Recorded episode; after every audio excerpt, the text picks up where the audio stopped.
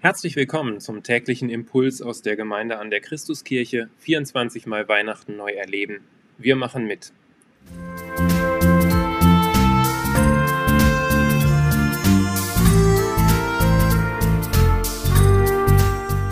Impulse aus dem Buch 24 Mal Weihnachten neu erleben.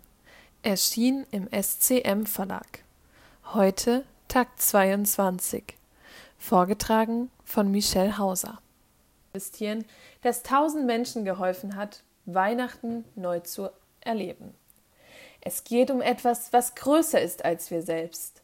Wir sind da irgendwie hineingestolpert in dieses Projekt oder besser gesagt in diese Kampagne für den christlichen Glauben. Was mit einem kleinen kreativen Weihnachtsgottesdienst in einem Kino begann, entwickelte sich für uns in kurzer Zeit zu einem Megaprojekt. Im ersten Jahr unseres Weihnachtsmusicals hatten wir 180 Mitarbeiter und 2500 Besucher und wir mussten bereits mehrere hunderte Menschen nach Hause schicken, weil wir keine freien Plätze mehr hatten.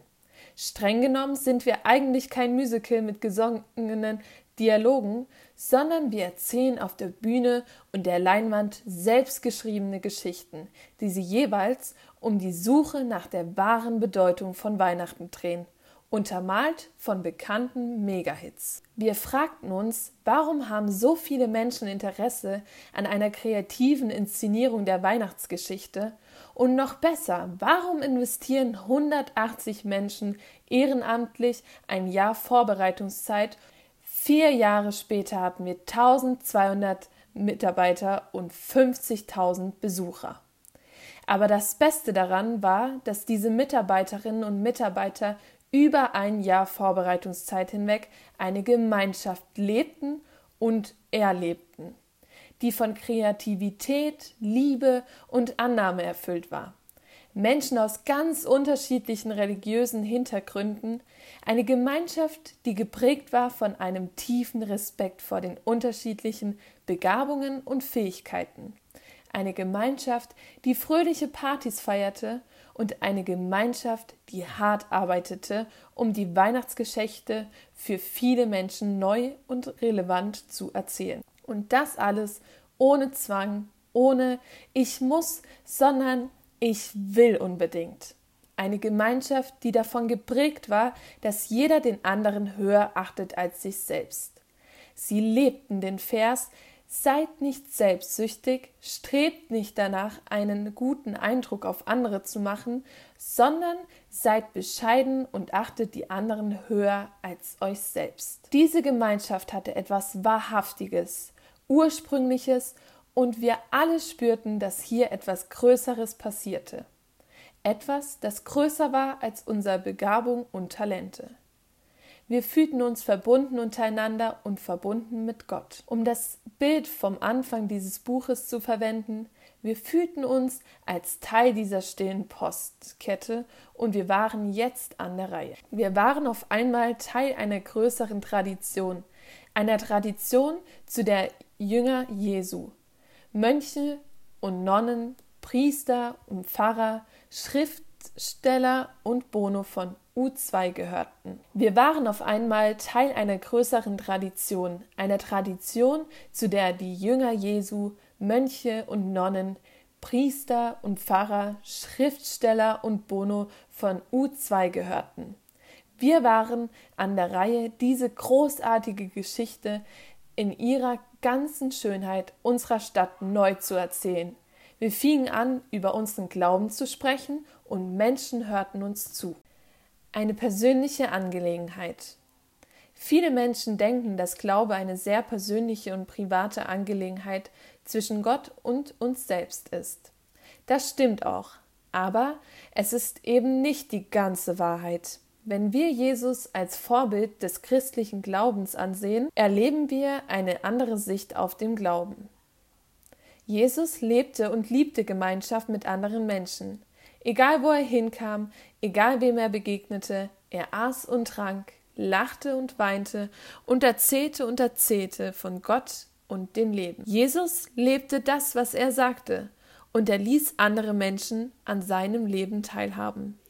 Das veränderte die Welt damals und das verändert auch unsere Welt noch heute. Jesus war davon überzeugt, dass Gott ihn gesandt hatte, eine wichtige Botschaft zu verkünden.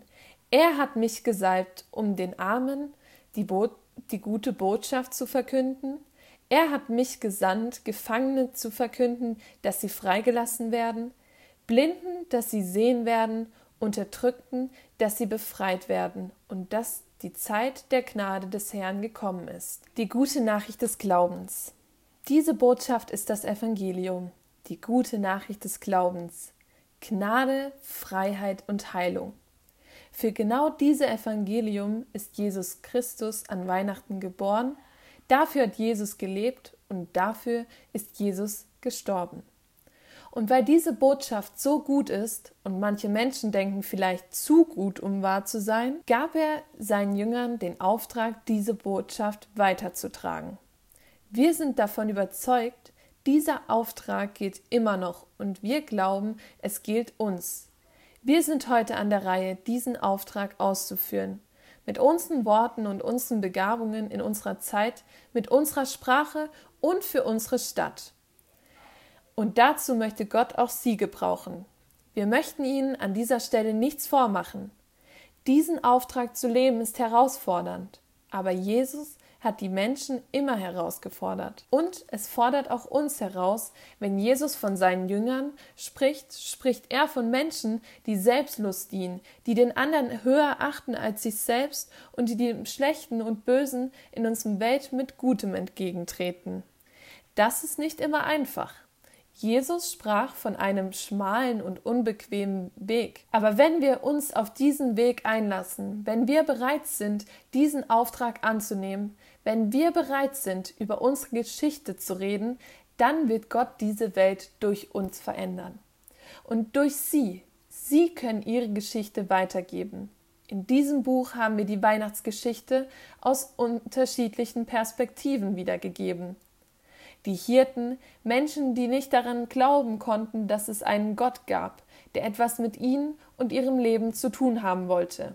Josef, ein Mann, der den Glauben einfach unterschoben bekommen hat, der sich bewusst für etwas entscheiden musste, was andere ihm vorgegeben haben.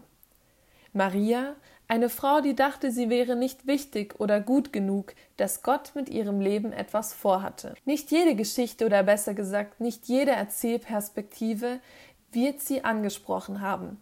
Weil wir Menschen so unterschiedlich sind, haben wir auch unterschiedliche Wahrnehmungen, Prioritäten und Empfindungen.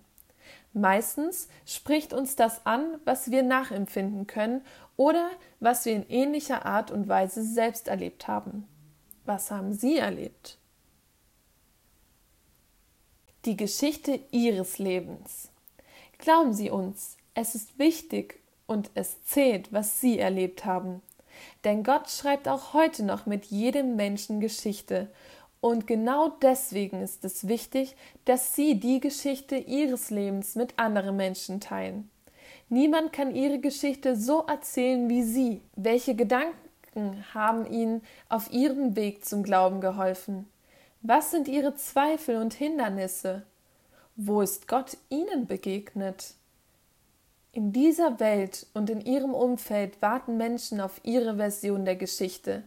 Menschen, die ähnliche Fragen haben wie sie. Menschen, die in vergleichbaren Lebensumständen nach Gott suchen. Menschen, für die sie zu einer Antwort werden können. Nun, Glaube ist eben nicht nur eine Sache zwischen Gott und uns. Es geht auch um Gemeinschaft mit anderen Menschen. Es geht um Essen und Trinken, um Lachen und Weinen und darum, miteinander über Gott und das Leben zu sprechen. Das Wichtigste dabei, das zu leben, was wir sagen und andere Menschen an unserem Leben teilhaben lassen. Jesus beantwortet genau diese Frage, was das Wichtigste ist. Du sollst den Herrn, deinen Gott, von ganzem Herzen, von ganzer Seele, mit deiner ganzen Kraft und all deinen Gedanken lieben. Und liebe deinen Nächsten wie dich selbst. Wir glauben, dass es genau darum geht. Wir sollen unsere Mitmenschen lieben, so wie wir Gott lieben. So hat es Jesus gesagt und vorgelebt. Es geht also um Beziehungen, um der Menschen willen, ohne Hintergedanken oder irgendwelche versteckten Absichten. Wir laden Menschen ein, an unserem Leben und an unserem Glauben teilzuhaben. Natürlich sprechen wir dabei auch über unseren Glauben, aber wir sprechen genauso über unsere Ängste und über unsere Zweifel. Wir sind nicht perfekt, auch unser Glaube ist nicht perfekt. Warum sollten wir irgendjemanden etwas anderes erzählen? Wir überlassen es Gott, das Beste draus zu machen.